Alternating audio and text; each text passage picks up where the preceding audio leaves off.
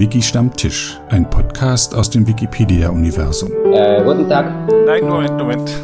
Gleich. Hallo und herzlich willkommen zu einer neuen Episode von Wiki Stammtisch. Äh, mein Name ist Sebastian Wallroth und ich spreche mit Leuten aus dem Umfeld von Wikipedia.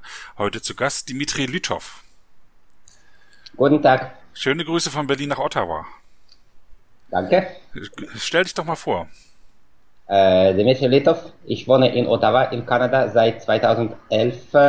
Äh, zuvor äh, wohnte ich in äh, Russland und äh, Ukraine.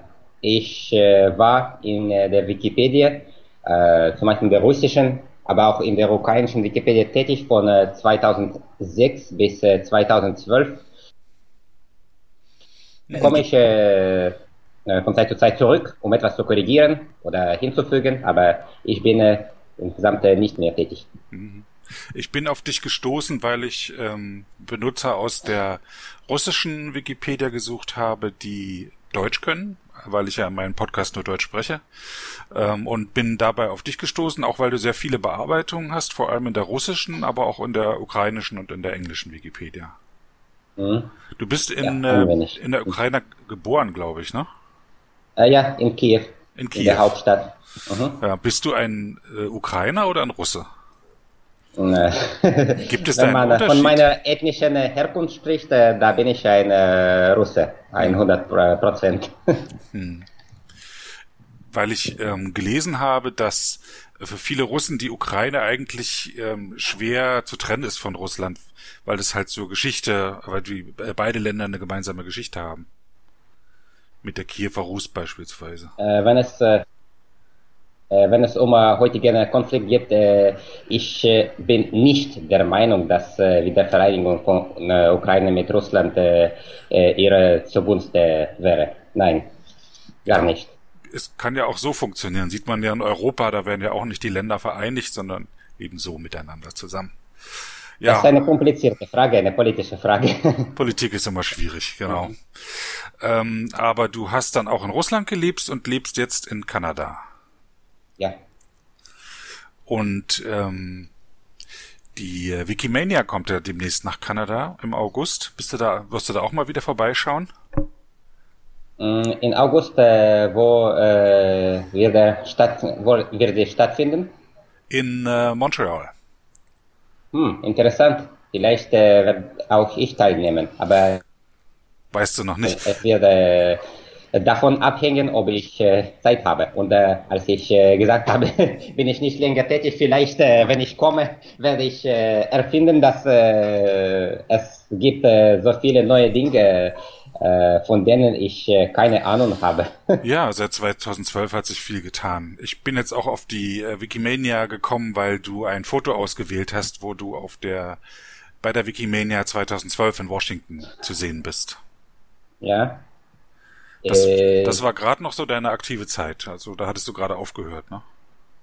Mhm. Das ist der letzte, das war der letzte Jahr, äh, wenn ich aktiv war. Und danach äh, musste ich äh, viel arbeiten und hatte nicht mehr Zeit für äh, Wikipedia. Wie bist du denn 2006 auf die Wikipedia gestoßen? Hm. Vielleicht äh, durch äh, Suchen im Internet äh, ich, äh, nach äh, Artikel über, ich denke, über archäologischen Themen und äh, dann habe ich äh, Wikipedia gefunden und äh, im Anfang äh, war ich äh, nicht äh, aktiv. Ich äh, hatte kein Konto. Äh, ich denke, ich äh, es dauerte ungefähr ein Jahr, bis ich eine, mir ein Konto geschaffen habe. Mm, Hast du denn schon bearbeitet, bevor du ähm, dir ein Konto angelegt hast? Äh, ja, ich äh, habe einige kleine Artikel geschrieben, äh, geschrieben oder übersetzt in äh, der Wikipedia. Äh, äh, habe ich zuvor mh, übersetzt und äh, meine eigenen Artikel äh, gibt es nicht so viele. Ach so, du hast eher übersetzt. Ich über, übersetze auch ziemlich viel. Mhm. Ich übersetzte aus äh, verschiedenen äh, Sprachen, äh, von der englischen, von der deutschen, äh, spanischen, äh, niederländischen, ins russische oder ukrainische, um diese zwei Wikipedien zu ergänzen. Um, es, es gibt so viele Angaben, so viele Informationen äh, über die Grenze, äh, von denen äh, die Leute von der ehemaligen Sowjetunion keine Ahnung hatten. Und äh, dadurch äh, interessierte ich mich äh, für diese Übersetzungen. Äh, nicht. Mhm, ja. Wel welche Grenze? Die Staatsgrenzen. Es gab Staatsgrenzen, aber es gab auch die Mauer, Mhm. Äh, eine Mauer äh, zwischen der äh, sozialistischen Welt und sogenannten äh, kapitalistischen Welt. Ja. Und wegen dieser Mauer hatte Leute in unserem Land, in Russland, in Ukraine, nicht so viel Ahnung von vielen interessanten Sachen. Ach so, meinst du, dass sie Mhm. diese Abschottung zwischen Ost und West? Mhm. Ja. Ach so, und dann hast du halt, äh, hast du da be- über bestimmte, bestimmte Themen besonders geschrieben? Äh, ja, äh, Geschichte, äh, Archäologie, äh, die Indianer. ja, ich habe viele Artikel über die Indianer äh, übersetzt. Mhm. Mm, Die, und äh, die Sprachgeschichte, äh, die Sp Sprachen der alten Welt. Sprachen der alten Welt, äh, so Griechisch, äh, Latein oder was meinst du damit? Ja, Ach so. Äh, nicht genau. Es gibt einen äh, sehr interessanten Thema. Die Sprachen, die in Europa vor der griechischen, äh, äh, lateinischen, keltischen, es gab viele Stämme, es gab äh, viele Völker, die verschwunden und äh, deren Herkunft äh, war ganz äh, gehe geheimnisvoll. Sie gehörten nicht äh, zum äh, indogermanischen Stamm. Äh, die Herkunft dieser Sprachen ist äh, ein Geheimnis. Äh, Es äh, gibt nicht äh, so viele Forschungen über diesen Thema und äh, es war mir sehr interessant, diesen Thema auch in Wikipedia zu entwickeln. Welche Sprache meinst du? Wikipedia ist äh, kein, äh, keine, äh, kein Platz zur Forschung, aber wenn es äh, bereits eine Forschung gibt, dann äh, kann ich auch etwas in Wikipedia zu, hinzufügen. Ja, du sagtest eben, dass es irgendwie Sprachen gab, die nicht zum Indogermanischen gehören. Welche, welche meinst du damit? Äh, zum Beispiel die etruskische Sprache, die Sprache von alten Kreta, die sogenannte minoische Sprache. Ach so. Äh, insgesamt gibt es äh, ungefähr äh, 10, vielleicht äh, 15 bekannten Sprachen und vielleicht gab es äh, hunderte Sprachen, die ohne Spur äh, verschwunden. Ach so. Ja, vom eher Tausender wahrscheinlich. Mhm. Mhm. Ähm, hast du denn, also Sprachen ist so dein, dein Thema auch wegen deines Berufs, nehme ich an. Du hast das, du hast das vermutlich studiert? Hast du Äh, irgendwie, ja, ich habe äh, Sprachen studiert. Äh, ich äh, bin äh, äh, Sprachwissenschaftler äh, nach äh, meinem Diplom. Ich studierte in äh, St. Petersburg und danach in der Un Universität Carleton in Ottawa. Äh, und äh, ich unterrichtete auch die Fremdsprachen in St. Petersburg und in Ottawa. In St. Petersburg unterrichtete ich Englisch und Deutsch und in Ottawa unterrichtete ich Russisch und Ukrainisch für die Kanadier. an welcher Schule warst du in St. Petersburg? Mm, In einem Kollegium der Fremdsprachen. Aha. Und warum, also du bist ja in, in Kiew aufgewachsen und du bist, warum bist du nach St. Petersburg gegangen, um zu studieren? Ich bin in äh, Kiew aufgewachsen. Äh, als ich, ähm, wie alt ich, äh, war ich, äh, 16 war, äh, dann äh, immatrikulierte ich mich in die Universität St. Petersburg, um die Philosophie zu, zu studieren. Aber die Philosophie war mir nicht so interessant. Mhm. nach einigen Jahren entschied ich, dass ich gerne Sprache studieren möchte und begann die Fremdsprachen zu studieren. Mhm. Und bist, ähm, hast du den Abschluss noch in St. Petersburg gemacht oder bist du dann, äh, hast du den dann in, äh, in, äh, in Kanada gemacht? Mhm. In äh, St. Petersburg, äh, es, äh, das war mein Baccalaureat und in Ottawa, das war. Mein, meine Magistratur. Ja. Ah ja. Und wie hast du das finanziert, nach Kanada zu gehen? Entschuldigung? Wie hast, hattest du ein Stipendium, um nach Kanada zu gehen? Uh, nein, nein, nein, nein. Ich Kanada äh, äh, äh, emigrierte unsere ganze Familie, um äh, etwas zu suchen. Äh, so. Wir hatten äh, genügend Geld, um äh, äh eine, ein Programm der äh, Emigrierung nach Kanada zu wählen. Und, äh, Ach so. Wir, uh Hattest du äh, hast du, also wann bist du denn nach Kanada gegangen? War das bevor du bei der Wikipedia angefangen hast?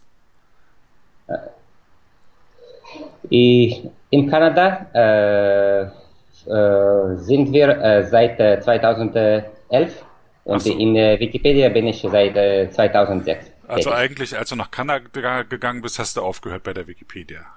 Mhm.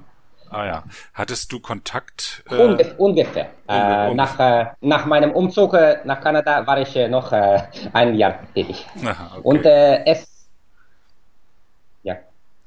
Hast du Kontakt gehabt zu anderen Wikipedianern in Russland? Oh ja, ja. Ich habe Kontakte mit ihnen. Ich habe einige von ihnen getroffen sowohl in Russland ach, äh, als auch äh, an der Wikimania in äh, Washington. Äh, gibt es sowas wie regelmäßige Treffen in, was ich, St. Petersburg?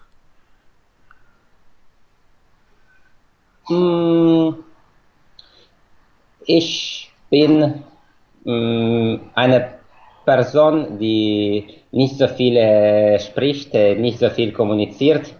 Aber wenn es eine Gelegenheit äh, gab, äh, eine Person von Wikipedia zu treffen, warum nicht? Ah, ja. Dann äh, konnten wir uns treffen. Mhm. Na, in Deutschland gibt es die sogenannten Stammtische. Da, zum Beispiel in München gab es den ersten, in, in Hamburg gibt es welche, in Bremen, äh, wo sich einmal im Monat Wikipedianer treffen oder alle zwei Wochen oder so. Gibt es sowas auch in Russland? Keine Ahnung, leider. Okay, ne, hätte ja sein können. Mhm. aber äh, vielleicht kannst du etwas über die, äh, also du kennst ja nur die russische Wikipedia und die ukrainische und die englische. Ähm, gibt es da Unterschiede? Oh ja, es gibt viele Unterschiede. Äh, die Entwicklung von äh, der englischen Wikipedia ist äh, macht mich äh, atemlos. Es Das, äh, das ist vielleicht äh, die beste Wikipedia. Ja. Die, die, deutsche Wikipedia nach der Qualität der äh, Artikel, äh, nach der Qualität der Verlinkung, Kategorisierung und Referenzen und so weiter. Mhm. In der russischen Wikipedia gibt es manchmal äh, äh, Information ohne Quellen. Aber, äh, aber, macht, aber man äh, macht viel, um äh, dieses Problem zu lösen. Mhm. Ja. Äh, die Administrierung der russischen Wikipedia ist äh, im Ganzen sehr gut. man macht viel, aber vielleicht das Problem ist, dass es nicht so viele Benutzer in der russischen Wikipedia gibt als in der englischen oder in der deutschen Wikipedia. Aber man kämpft für die Qualität. Äh, in der ukrainischen Wikipedia äh, das hauptsächliche Problem der Stil der Artikel. Äh, in vielen Artikeln äh, der Stil ist äh, wie in den Zeitungen, mhm. eher als äh, wie in einer Enzyklopädie.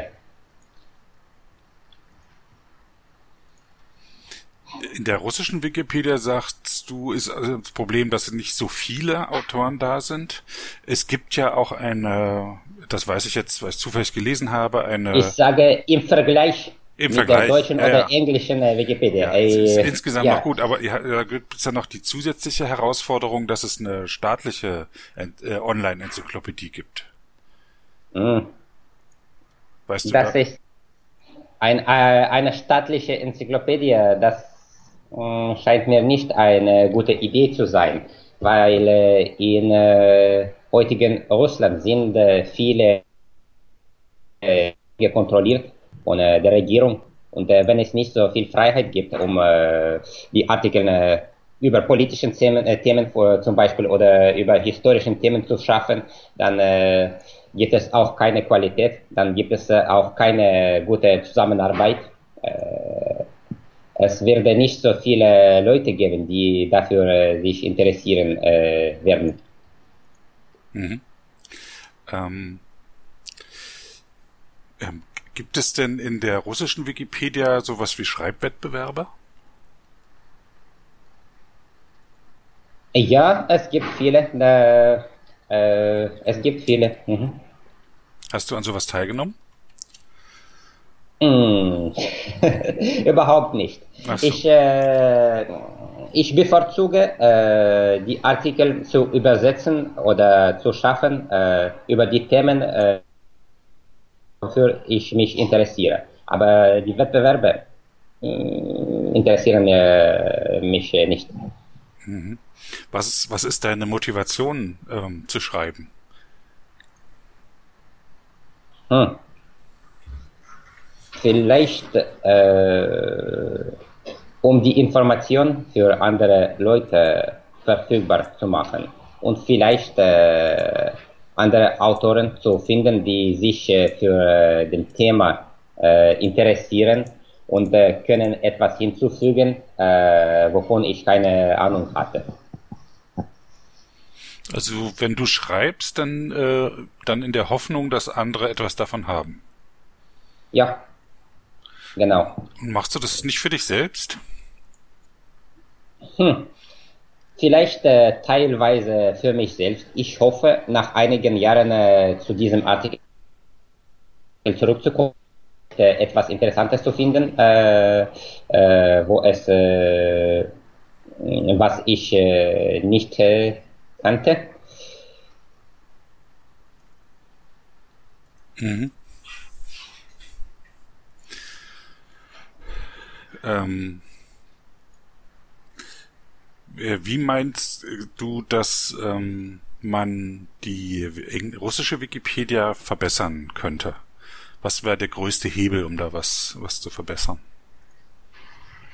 Ich hoffe, dass äh, die russische Wikipedia äh, automatisiert äh, werden kann, genauso auf dieselbe Weise als äh, die englische Wikipedia. Es gibt nicht genügend Automatisierung in der Wikipedia und äh, dadurch entwickelt sie nicht äh, genügend äh, äh, äh nicht mit genügender Geschwindigkeit, möchte ich sagen. Es gibt zum Beispiel, denke ich, dass für jeden Artikel kann man eine Kategorie schaffen. Und äh, im Ganzen äh, empfinde ich einen Artikel als eine Präsentation einer Kategorie. Mhm. Äh, und auf diese Weise, äh, wenn man äh, zum Beispiel Artikel zu Kategorien äh, äh, gleich machen kannst, äh, kann man auch äh, Wikipedia äh, besser automatisieren. Und was meinst du mit automatisieren? Eher so wie eine Wissensdatenbank, also wie Wikidata? Mm, ja, es äh, gibt äh, viele äh, Dinge, die äh, eher an äh, Wikidata äh, existieren müssen als in den Artikeln. zum Beispiel die Geburtsdatum und die Sterbe Geburtsdatum und Sterbedatum einer Person oder äh, vielleicht äh, einige andere äh, Hilfsangaben, die äh, es äh, im Text äh, eines Artikels gibt. Äh, man kann auch äh, das Prozess der Übersetzung der Artikel automatisieren. Äh, jetzt gibt es äh, etwas, äh, was ich äh, in der Wikipedia vor äh, fünf und sechs Jahren finden nicht kann. Zum Beispiel, äh, wenn ich äh, einen Artikel übersetze, dann äh, übersetzen sich automatisch äh, einige Kategorien oder äh, die Linke nach anderen Artikeln. Mhm. Es äh, gab nicht äh, äh, solche Dinge nicht vor fünf oder sechs Jahren. Dadurch Aber vielleicht kann man auch einen etwas entwickeln wie Google Translate zum Beispiel. Äh, eine automatisierte Übersetzung, äh, was, äh, welche man später verbessern kann. Wenn eine Übersetzung ganz automatisiert ist, dann ist es natürlich nicht von genügender Qualität. Mhm. Also es muss etwas geben, um die Geschwindigkeit der Übersetzung zu verbessern. Aber von der anderen Seite äh, muss auch äh, die Qualität äh, zum ersten Platz äh, sein. Mhm. Es gibt inzwischen ein Translate-Tool in der Wikipedia. Das ist ja. noch in, in der Beta-Funktion, äh, wo man äh, links den Originaltext hat von einem Artikel aus einer anderen Wikipedia und rechts dann den in die der Sprache, die man übersetzen will. Teilweise ist auch schon automatische Übersetzung mit eingebunden. Teilweise versucht er die Kategorien zu übersetzen. Also es schon, geht schon in die richtige Richtung. Was da noch fehlt, ist so eine Begriffsdatenbank, damit man ähnliche Begriffe ähm, äh, auch immer dann mit, mit dem gleichen Wort übersetzt, beispielsweise. Mhm. Das ist eine sehr gute Idee. Das ist, äh, wovon ich äh, träumte von äh, vor, vor acht oder neun Jahren, aber äh, damals äh, war äh, dieses Tool nicht verfügbar. Hm. Ähm, hat dir das auch beim Studium geholfen oder die, die Arbeit in der Wikipedia? Kann ich mir jedenfalls vorstellen. Wenn du Sprachen studierst und dann in der Wikipedia übersetzt, dann kommt man ja doch mit vielen unterschiedlichen Texten in Berührung. Mm, Wikipedia äh, hilft mir ein wenig, äh, die Sprache zu studieren. Äh, genau, äh, wenn ich äh, einen Text äh, übersetze, dann muss ich auch äh, einige Worte lernen. äh, aber ich äh, muss auch bemerken, dass äh, bei äh, professionellen Übersetzern es äh, gibt solche Programme wie zum Beispiel die Programme der Verbesserung der Übersetzung. Es, man kann mit Hilfe diesen Programmen den Text äh, segmentieren. Und äh, wenn der Text gut segmentiert äh, wird, dann äh, wird der Text auch äh, besser äh, verarbeitet. Viele Fragmente können mit genügender Geschwindigkeit übersetzt werden, weil diese Fragmente wiederholen sich in verschiedenen Texten. Äh, auf diesem Grund kann das Programm äh, sich mh, diese Segmente mit bereits äh, übersetzten äh, Segmenten vergleichen und äh, vielleicht bis zu 50, 60 Prozent des Textes automatisch übersetzen. Und äh, dann macht der Übersetzer nur die letzten Striche der Arbeit, die ähnliche Verbesserung des Texts, vielleicht die Korrigierung der äh, kleinen äh, Fehler. Aber es gibt, äh, ich, ich träume, dass äh, in der Zukunft äh, die Wiki-Übersetzung äh, genau wie diese Programme für professionelle Übersetzer aussehen kann. Mhm. Ähm, ich habe nebenher hier noch gegoogelt nach dieser Enzyklopädie, von der ich gehört habe. Aber da hatte ich mich wohl geirrt. Man hat nur angefangen, 2004 in Russland die Balchaya Ruskaya Enzyklopädie herauszubringen.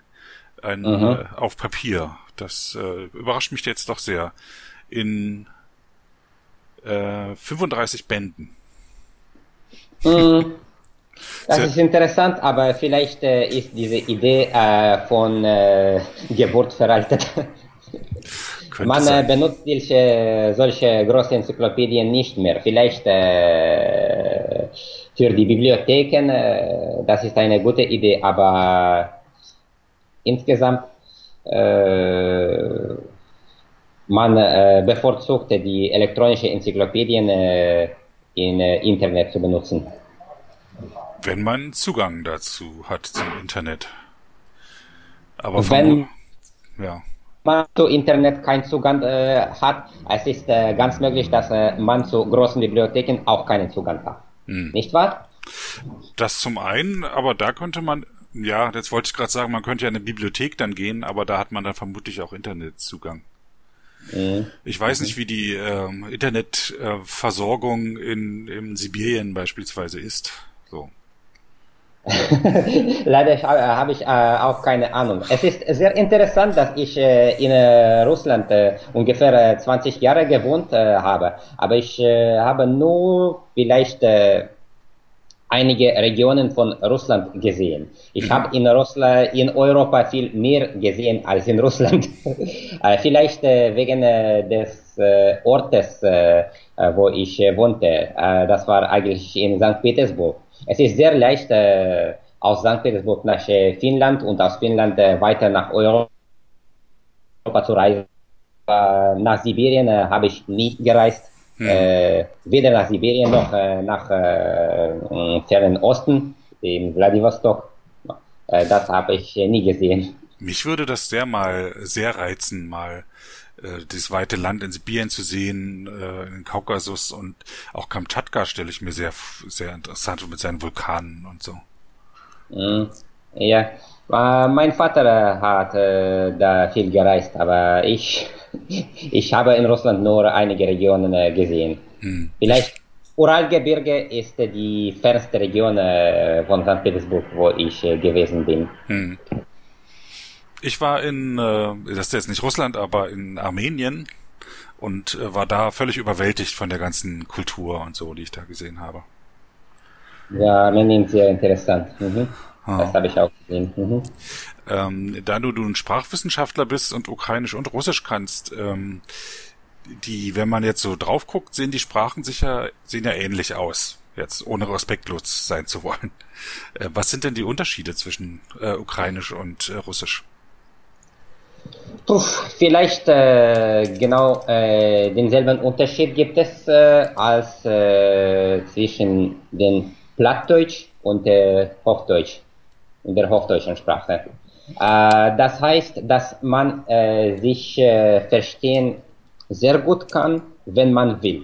Mhm. Aber die meisten Russen wollen Ukrainisch nicht lernen, nicht äh, verstehen. Sie denken, dass äh, wenn man äh, Russisch äh, verstehen kann, so muss man äh, nur Russisch sprechen. Sie haben kein Interesse über andere slawischen Sprachen. Mhm.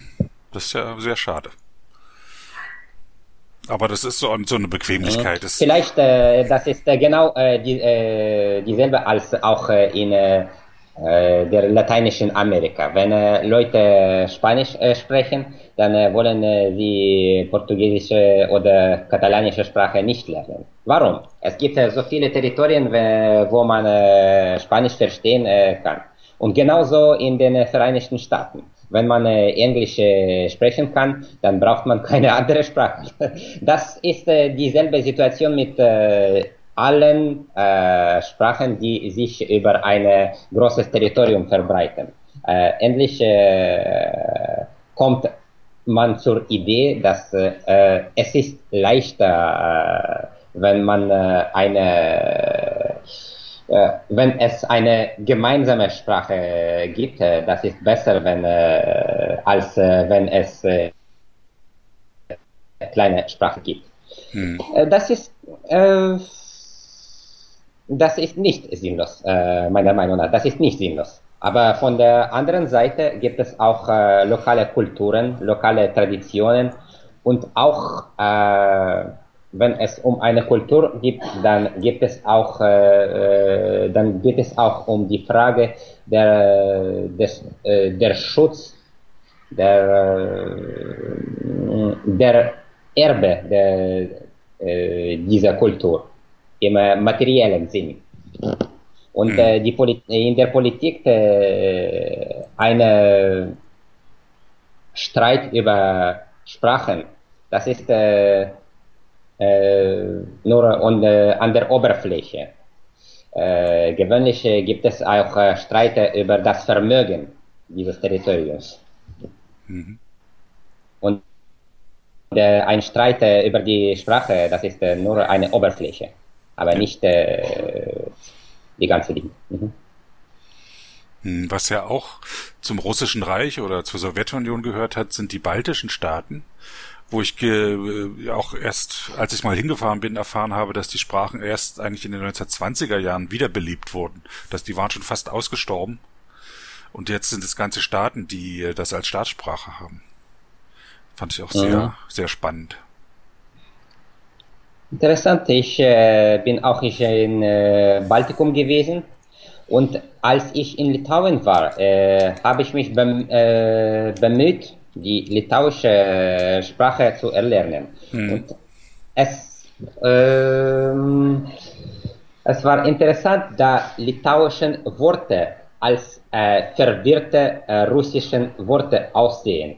Mhm. Wenn ein Russ äh, eine litauische Person hört, äh, würde der Russe nichts verstehen, gar nichts. Aber wenn man, äh, wenn ein Russe die litauische Sprache lernt, dann äh, äh, wird man oft bemerken, dass äh, es äh, viele Worte gibt, die verwirrte, äh, die äh, genauso wie verwirrte russischen Worte aussehen. Mhm.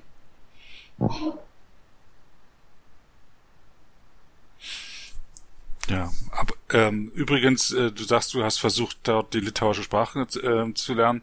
Als ich in äh, Moskau mal war, ähm, für, für zwei Wochen oder drei Wochen, habe ich versucht, versucht dort Russisch, Russisch zu sprechen, aber alle wollten mit mir immer nur Englisch sprechen.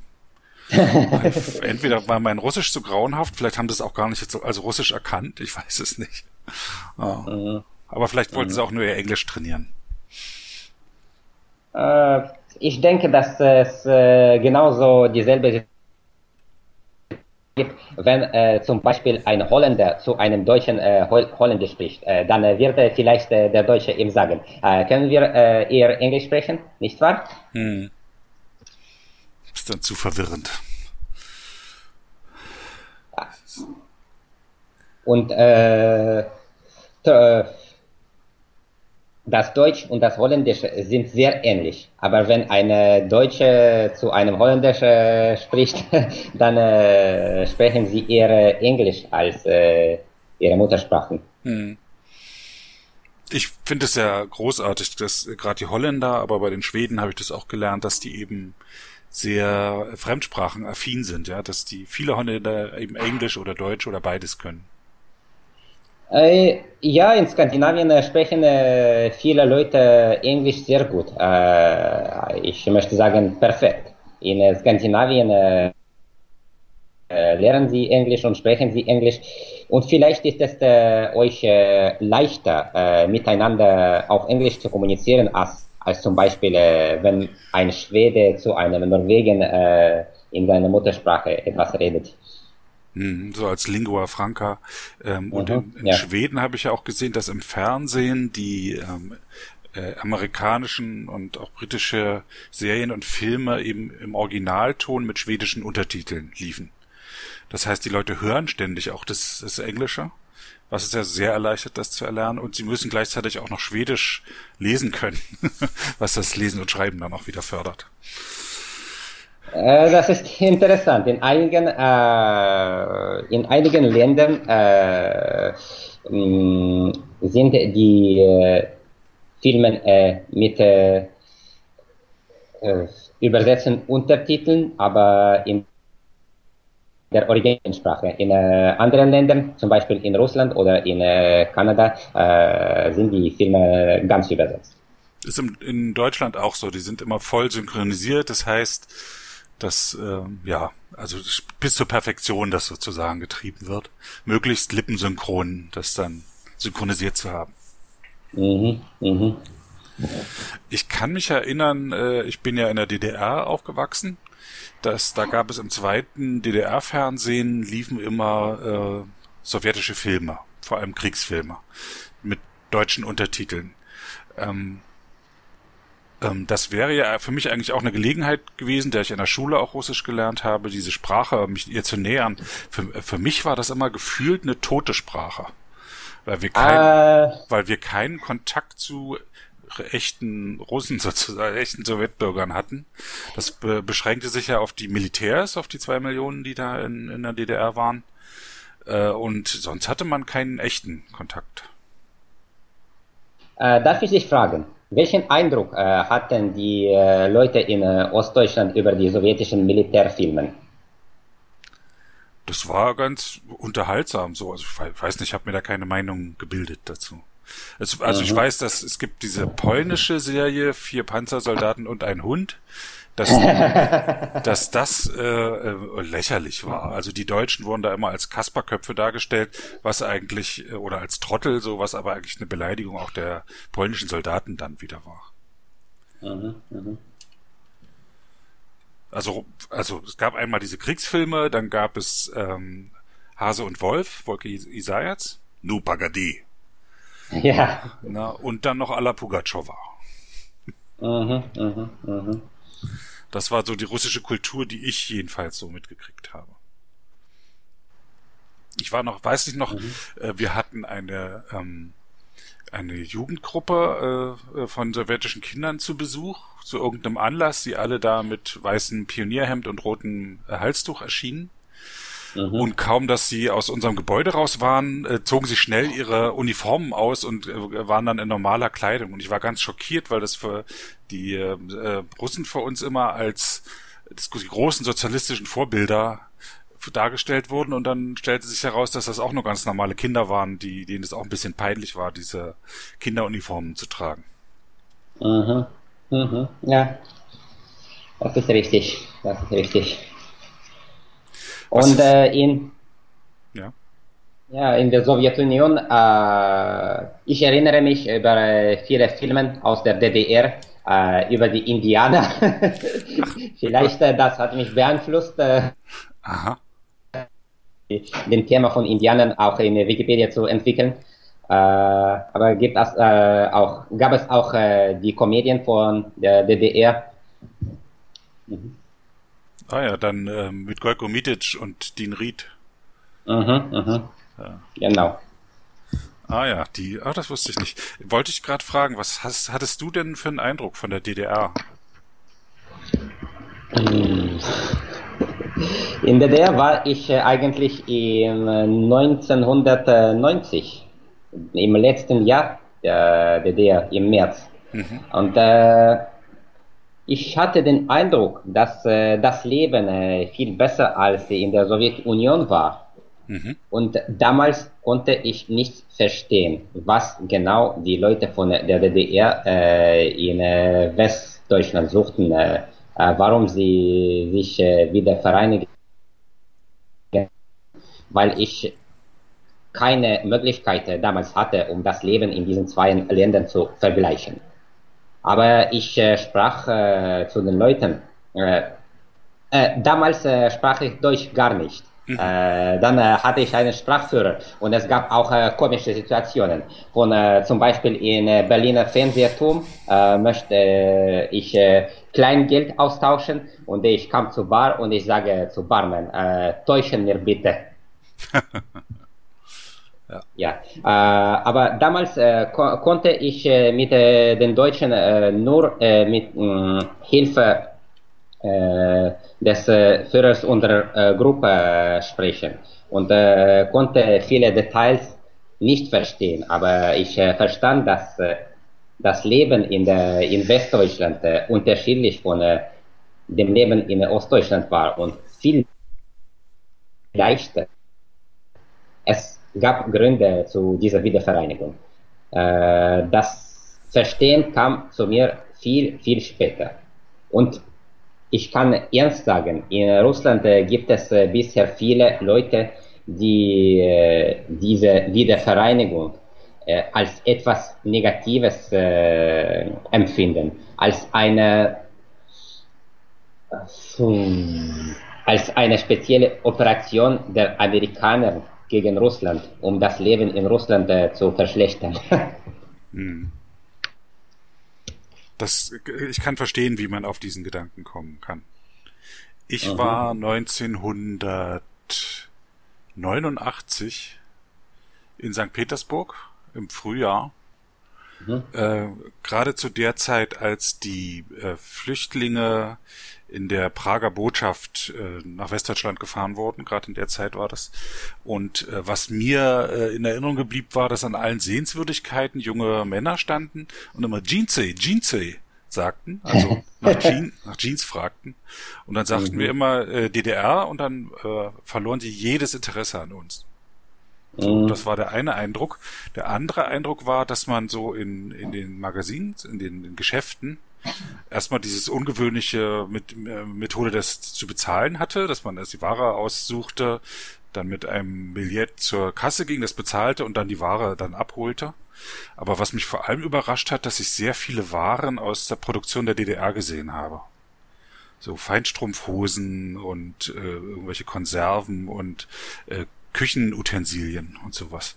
Das hat mich völlig überrascht, weil ich dachte eigentlich, Russland ist so groß, hat so viele ähm, Bodenschätze und so, eigentlich müsste das ja einen Überfluss an diesem Zeug geben. Und wir als kleine DDR, äh, wir lassen uns da das Erdöl liefern, um dann unser eigenes Zeug zu machen. Aber dass im großen Stil Waren des täglichen Bedarfs nach äh, in die Sowjetunion geliefert wurden, war, wusste ich nicht. Mhm. Man hört gerade die Tastatur bei dir sehr laut. Bevorzugte man die militärische Industrie zu entwickeln und äh, die äh, Verbrauchsgüter äh, war es, äh, gab es nicht genügend. Hm.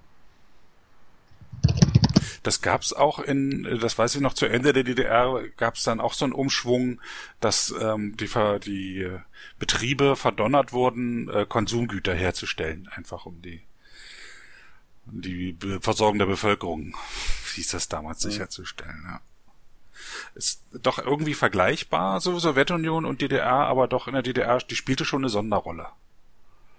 Das, das hat, mir, haben mir schon mehrere Leute gesagt. Ja.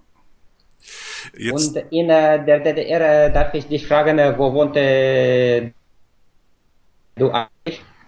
In welcher Stadt? In Frankfurt an der Oder. Ah, aha. An der polnischen Grenze. Hm.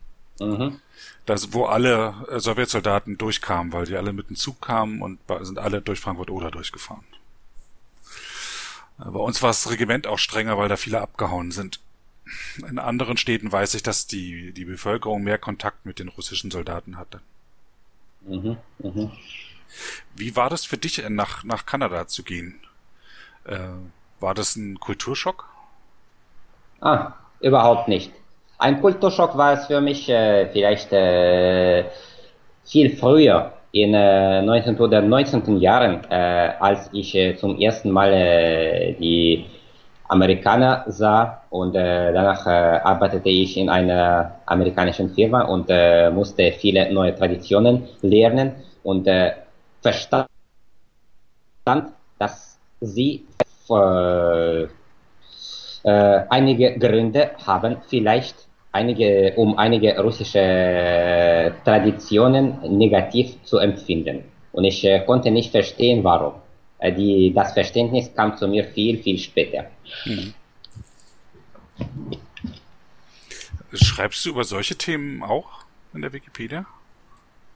Mm, überhaupt nicht. Das hm. ist äh, eine, das sind politische Themen und ich möchte über politische Themen äh, nicht äh, viel äh, schreiben. Ich habe eine Unterseite von dir gefunden in der englischen Wikipedia, Wikipedia in the Future, wo du ähm, Probleme aufzeigst äh, und aber auch Vorschläge machst, wie es besser werden könnte. Äh, aber ich denke, dass aus diesen Vorschlägen äh, einige sind bereits gelöst. Ich habe das äh, vor äh, sieben Jahren geschrieben und äh, jetzt, äh, äh, Entschuldigung, vor fünf Jahren geschrieben und äh, ich denke, dass einige Lösungen schon gefunden sind, nicht wahr? Aber es ist ja sehr interessant, eben, eben zu sehen, welch, du warst ein Heavy-User, also hast dich sehr, sehr intensiv beschäftigt damit, auch über mehrere Wikipedien hinweg, welche Gedanken du dir eben damals vor fünf Jahren gemacht hast. Einiges davon ist sicher gelöst, aber einiges ist auch eben noch offen. Was sich vor allem geändert hat, dass ähm, die Wikimedia Foundation, ich weiß es auch von Wikimedia Deutschland, dass die ähm, effizienter äh, die, die ähm, Benutzer befragen, also versuchen herauszubekommen, was die brauchen. Mit der technischen Wunschliste, äh, äh, Technical Wishlist in, in Deutschland, äh, werden, können die Benutzer ähm, priorisieren, welches Thema als nächstes programmiert werden soll, um Probleme zu beheben oder die Arbeit zu erleichtern beispielsweise. Oder wenn die Wikimedia Foundation ein neues Feature einführt, wie den, wie den Translator Tool oder wie den ähm, jetzt den Visual Editor in, in, den letzten Phasen, wird immer vorher Umfragen gemacht, es wird angekündigt, man kann Fragen stellen. Das finde ich sehr gut. Mhm. Okay, ich werde nur hoffen, dass äh, diese Lösungen in den äh, kommenden Jahren äh, äh gefunden werden äh, können. Hm. Kannst du dir denn vorstellen, wieder zur Wikipedia zurückzukehren? Ich kehre zurück, vielleicht hm, fünf, äh, sechs Mal pro Monat, um etwas so. zu korrigieren oder zu verbessern. Aber äh, leider kann ich äh, mir nicht vorstellen, dass ich äh, jeden Tag äh, ungefähr 30, 40 Minuten äh, verbrauchen werde als in der Vergangenheit. Leider ist es nicht mehr möglich. Hm, vielleicht als Rentner dann. Ja, vielleicht. ähm, du hast als Musikstück äh, ein äh, Stück Jazz ausgesucht. Ja. Äh, ja, ich liebe Jazz. Ich äh, habe auch äh, einige Artikel über Jazzkomponisten äh, übersetzt aus dem Englischen oder Französischen ins Russische und Ukrainische. Ja, das ist die Musik, das, die ich liebe. Ähm, welche Musik hast du damals gehört in der Ukraine und in Russland? Vielleicht habe ich äh, sehr schlechten Gunst in der Musik. Ich äh, muss annehmen, sehr schlechten Gunst. Ich höre die Musik nicht oft. Mhm. Was halt so im Radio nicht kommt. Oft. Ich mhm. kann äh, ohne Musik ganz lange leben, aber wenn ich Freizeit habe, dann höre ich gewöhnlich Jazz. Oh. Hast du denn jetzt andere Hobbys, nachdem du nicht mehr so aktiv bist in der Wikipedia? Mm, ich sammle die Münzen zum Beispiel. Mhm. Ähm, ich. Ja, aber darüber habe ich äh, in Wikipedia nicht, noch nicht geschrieben. Das mhm. ist äh, nur ein Hobby. Ich äh, entwickle das in Wikipedia nicht. Was ist so interessant an Münzen? Es gibt viele interessante Details. Äh, nur ein Beispiel. Äh, an, der, an den spanischen Münzen, der 20. Äh, Jahrhundert äh, gibt es ein Datum in äh, großen Ziffern. Das ist nicht das echte Datum. Wenn man das echte Datum sehen will, dann muss man, dann muss man ein kleines Stern finden und genauso auf diesem Stern steht das echte Datum. Mhm. Und das Datum in großen Ziffern ist nur, äh, nur äh, das Datum der ganzen Serie dieser Münzen. Mhm. Aber das echte Datum ist äh, nicht äh, leicht sichtbar. Man, man, äh, muss äh, ein kleines Sternlein finden und darüber ein echtes Datum. Mhm. Und sammelst du dann bestimmte Gebiete oder eine einzelne Münzen, die dir so auffallen? Nein, nein, überhaupt aus der, der ganzen, aus der ganzen Welt. Ich hm. äh, möchte im, als ideale Lösung äh, möchte ich Serien aus äh, Land zu haben. Äh, mir interessiert äh, vor allem das Design der Münzen als äh, vielleicht Wert. Mhm. Wenn ein Münz einen interessanten Design hat, dann würde ich das gerne haben. Was ist ein interessantes Design? Hm. Also ich meine, so Münzen aus zwei Metallen sind da jetzt schon fast normal. Ja. Ich habe in Hongkong gesehen, dass es Geldscheine mit durchsichtigen ähm, äh, Abschnitten gibt. Gibt es auch schon durchsichtige Münzen? Oh, das habe ich noch nicht gesehen. ja, das ist sehr interessant zu kennen. Ja, das äh, werde ich äh, suchen. Also, du sagst in Hongkong? Gibt es äh, Geldscheine, die äh, teilweise durchsichtig sind, ja. Mm, mm, sehr meine, interessant. Sind, Vielen Dank für diese Information. Weil mm. das ist ja schon lange nicht mehr aus Papier, sondern mm. eher aus Plastik. Und das kann man natürlich auch durchsichtig machen. Und dann fällt mir zu Münzen noch ein, dass es ähm, äh, Münzen aus Osteuropa gibt, die äh, so, fast so ähnlich sind wie Euro-Münzen und die dann immer für, für Fahrkartenautomaten und sowas benutzt werden. Mhm. Jetzt äh, benutzt man äh, Münze nicht so oft als äh, früher. Äh, ich kann äh, mir vorstellen, eine Situation, wenn ich äh, während des ganzen Monats keine Münze verbrauche. Ich benutze nur meine Kreditkarte. Das ist in ähm, Kanada so. In Deutschland sind Münzen noch sehr weit verbreitet. Und es gibt auch äh, tatsächlich Sorgen, was das wird, wenn ähm, es gibt ja Bemühungen, Bargeld abzuschaffen.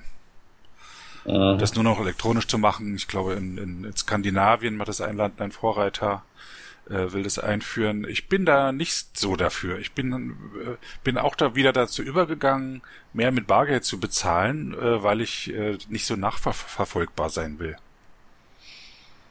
Äh, für den Staat die Abschaffung des Bargelds äh, wird sehr angenehm sein, aber ja. vielleicht nicht für die Verbraucher.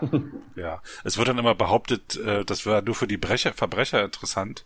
Das ist aber mhm. Quatsch. Also ist auch für jeden Bürger interessant, dass man nicht, dass man halt noch eine Möglichkeit hat zu bezahlen, außer dass man ähm, ja ein elektronisches Konto irgendwo abfragt. Mhm. Und ich habe bei einer Bank gearbeitet.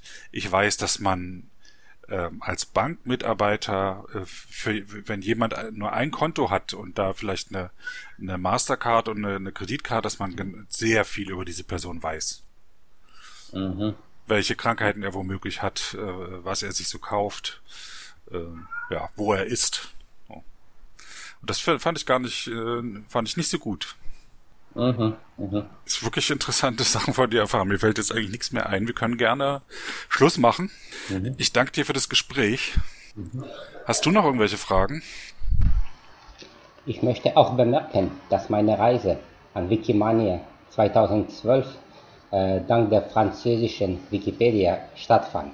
Ja, genau, dank der französischen Wikipedia wegen meiner aktiven Teilnahme an der Übersetzung der Artikel über die Frankophonen in Kanada und Quebec in andere Sprachen. Und zwar Russisch, Ukrainisch und ein wenig Englisch. Das war mir sehr interessant, das mit dir zu besprechen. Vielleicht, wenn ich andere Fragen habe, dann kann ich dir per Skype schreiben. Aber das war ein sehr interessantes Gespräch. Vielen Dank dafür. Ich danke dir auch dafür und ich wünsche noch einen schönen Tag. Mhm. Tschüss. Danke. Tschüss.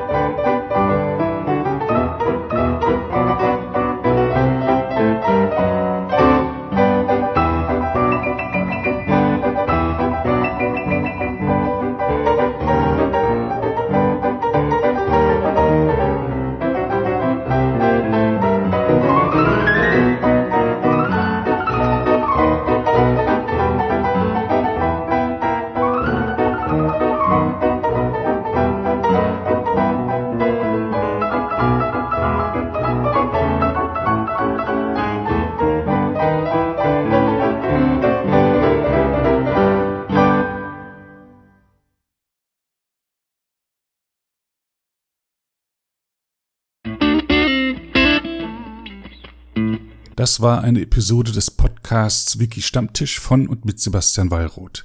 Die Episode steht unter der Lizenz Creative Commons Namensnennung 4.0, abgekürzt CC by 4.0. Diese Lizenz erlaubt Ihnen erstens, die Episode zu teilen, also das Material in jedwedem Format oder Medium zu vervielfältigen und weiter zu verbreiten. Zweitens dürfen Sie die Episode bearbeiten, also das Material remixen, verändern und darauf aufbauen, und zwar für beliebige Zwecke, sogar kommerzielle. Ich als Lizenzgeber kann diese Freiheiten nicht widerrufen, solange Sie sich an die Lizenzbedingungen halten. Die Lizenzbedingungen lauten, erstens, Sie müssen als Urhebernamen Wiki Stammtisch, Sebastian Wallroth angeben. Zweitens, Sie müssen die Lizenz CC BY 4.0 angeben. Drittens müssen Sie, wenn möglich, einen Link zur Lizenz beifügen. Viertens müssen Sie angeben, ob Änderungen vorgenommen wurden. Fünftens dürfen Sie diese Angaben in jeder angemessenen Art und Weise machen, allerdings nicht so, dass der Eindruck entsteht, dass ich als Lizenzgeber gerade Sie oder Ihre Nutzung besonders unterstützte. Zuletzt dürfen Sie sechstens keine zusätzlichen Klauseln oder technischen Verfahren einsetzen, die anderen rechtlich irgendetwas untersagen, was diese Lizenz erlaubt.